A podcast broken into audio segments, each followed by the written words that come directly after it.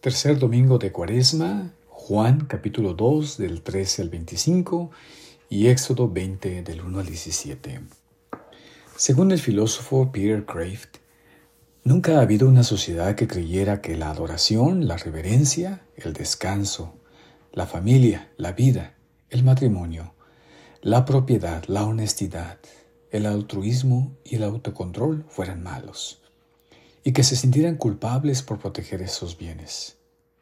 Y nunca ha habido una sociedad que creyera que la idolatría, la blasfemia, la opresión, la ruptura familiar, el asesinato, el adulterio, el robo, la mentira, la codicia y la lujuria fueran buenos, y que sintieran la obligación moral de practicar esos males. Ni siquiera pudiéramos imaginar una sociedad así, dice este filósofo. Dios el Señor que sacó a su pueblo de Egipto, el lugar de la esclavitud, dio estos diez mandamientos para conservar y proteger su libertad. Esta ley no pertenece a los judíos, sino a toda la humanidad. Esta es la ley de la naturaleza humana misma, la ley moral natural, naturalmente conocida por la razón y la conciencia. Filósofos y teólogos aseguran que sin alguna versión de la ley moral, sin una ley moral real y universalmente vinculante, no hay definición de pecado, porque pecado significa desobedecer esa ley.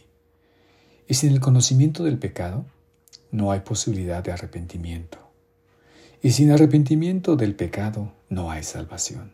Por lo tanto, una negación de la ley moral, si esta negación es la convicción más profunda y verdadera de uno, hace que la salvación sea imposible. Si el paciente niega que está enfermo, no pedirá ser curado. El salmo de hoy habla sobre la ley como algo que reconforta el alma y alegra el corazón, que es más precioso que el oro y más dulce que el, la miel cuando nos hacemos la pregunta, ¿qué es aquello que refresca mi alma o alegra mi corazón o es más precioso que el oro en mi vida? La respuesta que probablemente pensemos primero es la, la persona que amas.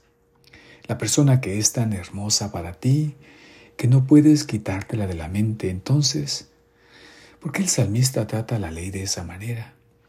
¿Y por qué no lo hacemos nosotros? La ley para los judíos hizo para, por ellos lo que Cristo hace por, para nosotros. Fue su conexión, su vínculo, su cordón umbilical con Dios, el Dios de todo significado, bondad y esperanza. No solo miraron la ley, sino que también miraron a través de la ley, como nosotros miramos una señal o una palabra. Y cuando miraron la ley vieron un rostro, el rostro de Dios, y el amor de Dios por ellos y la belleza, la bondad y el carácter adorable de Dios. Para los judíos religiosos piadosos, leer la ley era como leer una carta de amor de su amado. El amor pregunta al amado, ¿qué quieres? ¿Qué deseas? ¿Qué amas? ¿Qué quiero cumplir tu deseo porque te amo? Y Dios, el amado, responde a esa pregunta con la ley, los diez mandamientos. Esto es lo que amo. Estos valores, este tipo de persona, este tipo de vida. Ser ese tipo de persona y vivir este tipo de vida es lo que me haría sentir orgulloso y feliz de ti. Dame esto. Dame tu voluntad, tu corazón y tu amor, confiando en mí y obedeciéndome. Solo el que ama está ansioso por cumplir la ley porque solo el que ama se olvida de sí mismo y está dispuesto al sacrificio. Al inicio de esta celebración hemos reconocido que no somos nada buenos guardando sus amadas leyes, incluso cuando verdaderamente amamos a Dios, porque experimentamos el poder de nuestro egoísmo en nuestras pasiones. Permitamos que Jesús, por su amor, su palabra y su presencia, limpie nuestra alma que es su templo.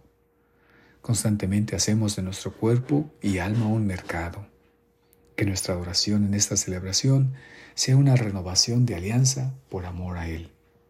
Feliz domingo.